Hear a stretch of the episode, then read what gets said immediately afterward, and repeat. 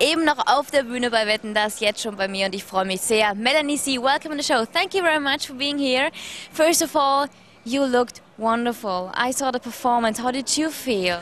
Oh, thank you. I was so excited to perform because Wetten Dass is such a great show and, and I love being here in Germany. I've had so much success, you know. So it was really nice to really dress up and, and you know, feel very special for a special night.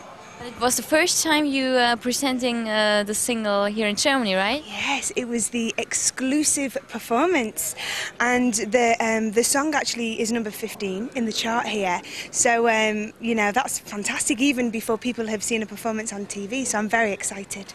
It's the moment you believe. So um, you wrote the lyrics. Tell me something about the moment you wrote the song. Do you remember?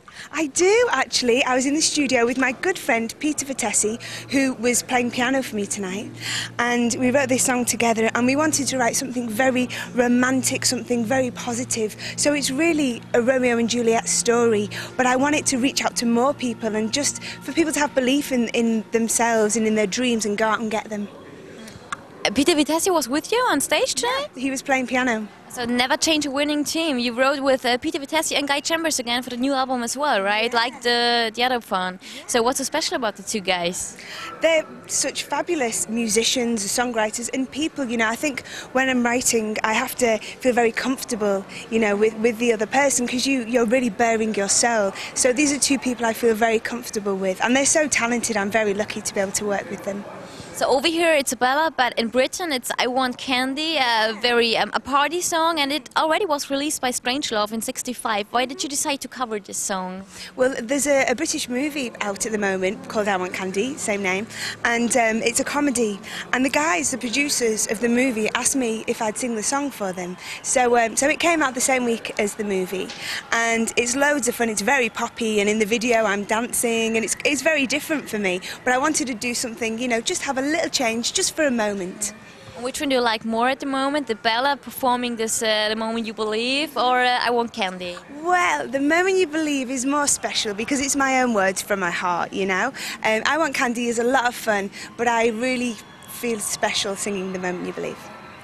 Both tracks are on this time, the new album. Uh, so I'm sure you can tell us something about this album. Yeah, the album's great. It was out yesterday here in Germany, and it's actually it's a it's a very beautiful album. I wanted to do something very melodic. There's some beautiful ballads and some acoustic songs on there. So it's it's just really lovely, and I'm very excited about it. You just uh, told me about a ballad, romantic songs uh, like um, um, "The Day of My First Day of My Life" and now "The Moment You Believe." But if people are going to one of your concerts, they will be very surprised because it's a lot of rock and roll on stage, actually. Yeah, you know, over the years, I've just really enjoyed so many styles of music. I like to incorporate them into my own music. So, you know, I'd say first and foremost, I'm a pop artist. But it's really fun sometimes to do something a bit rocky or, you know, even dance. I tend to use quite dancey, Never Be the Same Again, has a little R&B feel. So I just really enjoy experimenting. What about the crowd? More women or a men or a mixed crowd? Or It's really, really mixed actually, yeah. when will we be back on tour in Germany then? Um, well, hopefully, I can announce some dates quite soon. Um, I'm sure because the album's out now in spring, I'll be doing some festivals over the summer. So if anybody wants to find out, they can look on melaniec.net or my MySpace, which is Melanie C Music. Okay.